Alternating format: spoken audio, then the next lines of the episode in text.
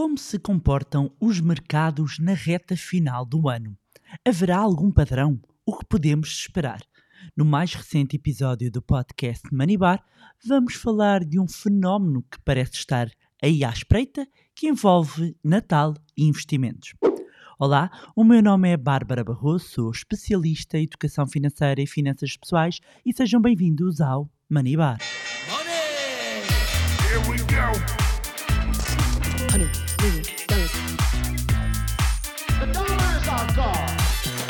Olá, meus amigos, como é que vocês estão? Espero que estejam todos bem, de boa saúde. Já está aí a aproximar-se o Natal e nós preparámos aqui uma prenda para o sapatinho que vamos entregar no próximo dia 5 de dezembro às 21 horas. Se não sabe do que falo, estou a referir-me à Masterclass A Hora de Investir, que é uma Masterclass online e gratuita e na qual vou partilhar vários pontos importantes, mas três em particular, para começar a aproveitar e começar a pôr o dinheiro a trabalhar para si, investindo com inteligência. Vamos fazer algo inédito nesta masterclass, por isso não vai querer perder.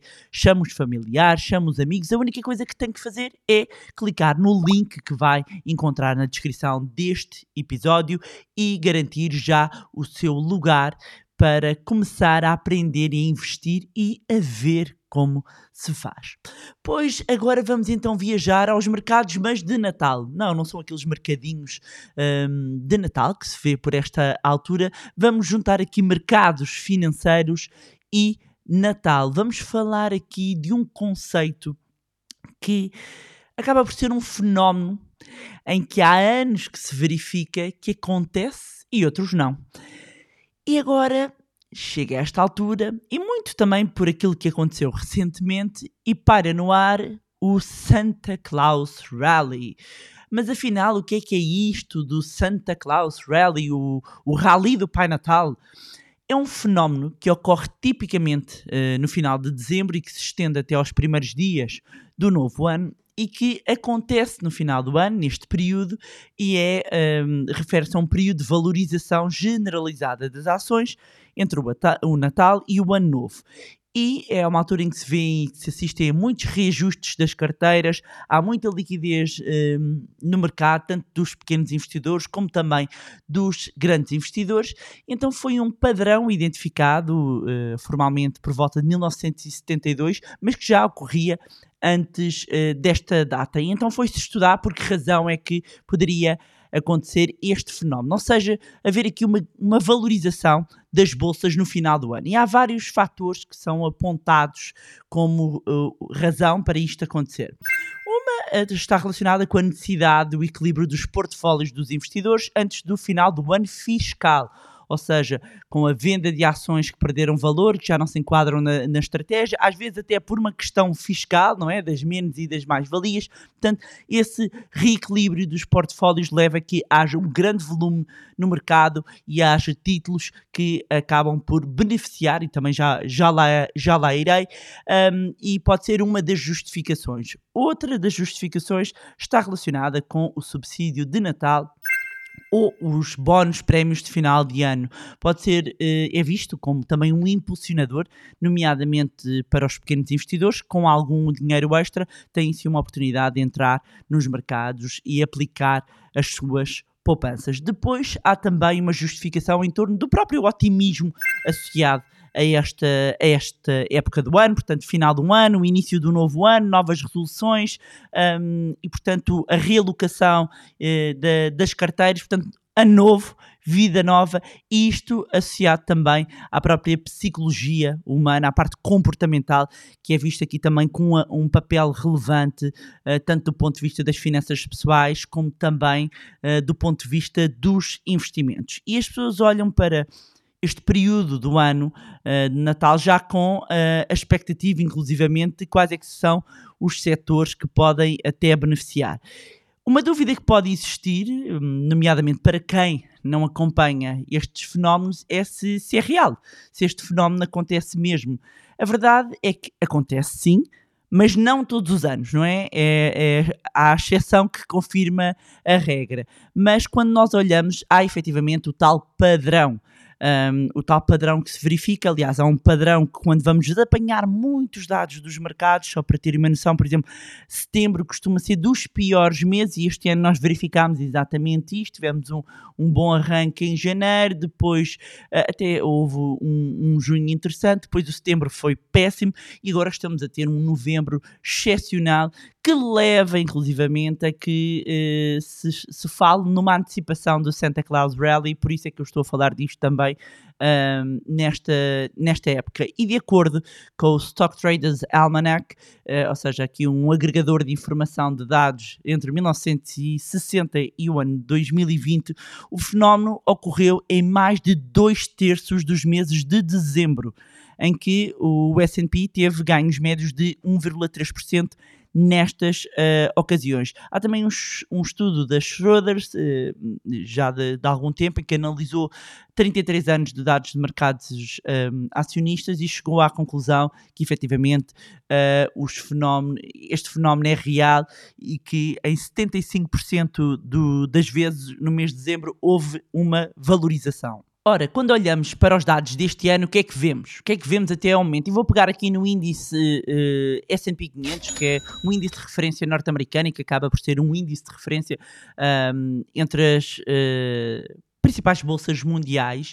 Vemos o S&P 500 que só uh, desde, este, desde o início do ano está com ganhos superiores a 18%, o que é curioso que grande parte destes ganhos fez essencialmente em 3 meses, janeiro, junho e novembro, e é exatamente por novembro ter sido este mês extraordinário que se fala nos mercados de que possamos estar aqui a antecipar o tal Santa Claus Rally. Uh, já que desde final de outubro até meio de novembro, sensivelmente, este índice norte-americano já subiu 10%.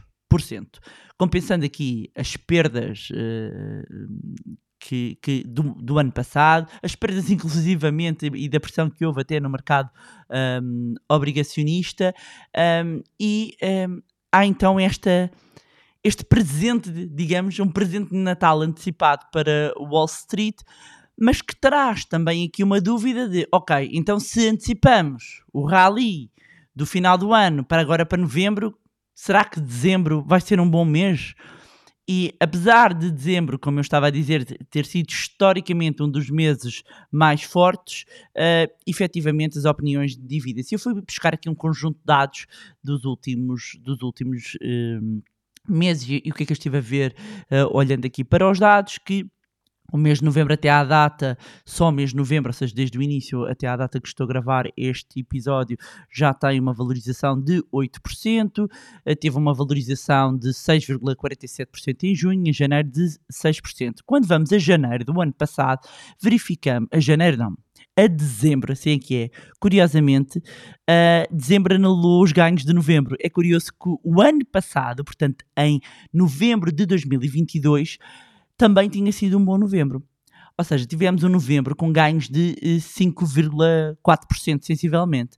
E o que é curioso é que depois o dezembro registrou uma queda de 5,9%. Ou seja, o ano passado nós tivemos uh, uma situação de também um Santa Claus Rally antecipado, mas depois um mau dezembro. No, no, no outro uh, ano anterior, em 2021, o que nós verificámos foi o contrário. Ou seja, tivemos um, um, um novembro neutro, neste caso ligeiramente negativo, uh, com uma perda de 0,83, mas depois lá veio o Santa Claus Rally e uh, houve então em dezembro de 2021 um ganho de 4,36%. Um, permanece então esta dúvida de que será mesmo o início mais cedo uh, ou se foi um, um, novembro momentâneo e que será uh, será seguido por um dezembro de correções. O que é que nós assistimos para já? Os comerciantes foram bombardeados com dados económicos positivos nas últimas semanas. O PIB nos Estados Unidos no terceiro trimestre aumentou quase uh, 4,9%. A inflação está a arrefecer a um ritmo mais rápido do que era esperado. O mercado de trabalho mantém-se estável, apesar dos aumentos agressivos das taxas de juros por parte da Reserva Federal uh, norte-americana. Além disso, também a Fed está a sinalizar o fim da subida das taxas e uh, então a economia a mostrar alguns sinais de arrefecimento, mas não o suficiente para levar a uma recessão. E porquê que falamos tanto do mercado norte-americano? Porque é impossível não olhar para a bolsa uh, mais relevante em termos mundiais e até porque mesmo nós estando na Europa, mesmo nós estando em Portugal, um, podemos investir neste, neste mercado e estar exposto a este mercado e muitas pessoas, e eu próprio invisto em mercado uh, norte-americano. E nós temos, temos assistido agora, nestas últimas semanas, as ações a, a reagir um, em alta. O próprio mercado obrigacionista, que foi um, uma fonte de preocupação em Wall Street em outubro, acalmou este mês de, de novembro, uh, mesmo com os rendimentos de, de referência da das, eh, do Tesouro norte-americano, das taxas a 10 anos a afastarem-se dos máximos dos últimos uh, 16 anos. Portanto, agora dividem-se as, uh, as opiniões sobre como poderá ser dezembro e se efetivamente foi antecipado este rally ou se não, uh, se dezembro vai ampliar os ganhos bolsistas de 2023. E uma dúvida que pode existir é se esta é uma altura, se, se eu devo investir. Devo então investir? E aqui a resposta é sempre depende, não é? Não é, uh, não é investir porque é suposto. Atenção ao entrar no, nos pontos altos um, ehm, do, do mercado, uh, até porque um, ehm, muitas vezes quando, aliás, aquela máxima quando se diz, não é? Quando já toda a gente, quando já vem na primeira capa, uh, quando já vem na capa dos jornais, é sinal muito possivelmente que uh, já estamos a entrar no mercado caro. Uh, no entanto, obviamente que uh, devemos sempre fazer aqui uh, uma análise daquilo onde nós estamos a investir e mantermos sempre aqui o foco e a estratégia de longo prazo. olhar para as oportunidades de forma racional analisando efetivamente, de acordo com a nossa estratégia, se aquilo faz sentido para nós ou não. O que é que nós sabemos desta altura do ano? Que é muito importante em termos de vendas para muitas empresas, que é um período de elevado consumo, com impacto direto nos resultados, então, destas empresas que vamos conhecer mais daqui a uns meses, e que há setores que saem beneficiados. Eu não vou elencar aqui nomes de empresas, até porque, uh, e mesmo quando eu menciono empresas, uh, seja em que episódio for, seja em que circunstância for, um, dizer e tenho que fazer este disclaimer: não se tratam de recomendações de investimento, são simplesmente exemplos para ilustrar, para efeitos educacionais, para vocês entenderem em termos de educação e literacia financeira alguns conceitos que considero serem relevantes exatamente para poderem tomar. Uh, melhores decisões relativamente aos vossos próprios investimentos, sendo que devem sempre fazer um, a vossa própria análise. Mas há setores, e, e, e, vocês agora quando ouvirem vão perceber como, como, é quase óbvio, setores, exemplos de setores que uh, saem beneficiados nesta altura. Um dos setores é qual é qual? Os brinquedos. O Natal é um grande pico de vendas para as empresas que estão expostas a brinquedos, não é? Uh, uh, e os mercados vão refletir essa tendência, portanto, todas as empresas que de alguma forma estejam ligadas a brinquedos um, este é o momento onde estão a apostar as fichas todas e os dados que venham a sair uh, das vendas vão ser determinantes não só nos resultados que venham a apresentar, como depois ao comportamento das ações, um, sabendo que, obviamente, os mercados tendem sempre a antecipar aqui o, o, aquilo que vai acontecer tendem a antecipar os movimentos e, portanto, os primeiros dados que nós formos conhecendo, mesmo em termos comportamentais, mesmo que não seja diretamente numa empresa, já nos vão dar aqui umas linhas orientadoras como é que foram uh, as vendas. Depois temos a questão do retalho uh, da roupa, ou seja, tal como os brinquedos, a roupa é um dos grandes alvos de, de consumo nesta época festiva, portanto, todas as empresas. Um, que eh, tenham alguma exposição, todas as retalhistas, neste caso falando aqui de empresas eh, de retalho eh, ligadas ao setor de vestuário, ehm, acabam por também ser empresas com, cujo, cujas vendas nesta altura do ano têm um grande impacto. Sem ser aqui no vestuário, as grandes retalhistas, como é óbvio, uh, por esta altura também há, há, há aqui um aumento, um incremento da, das suas vendas dos seus produtos, quer nas lojas online, quer nas lojas uh, físicas também.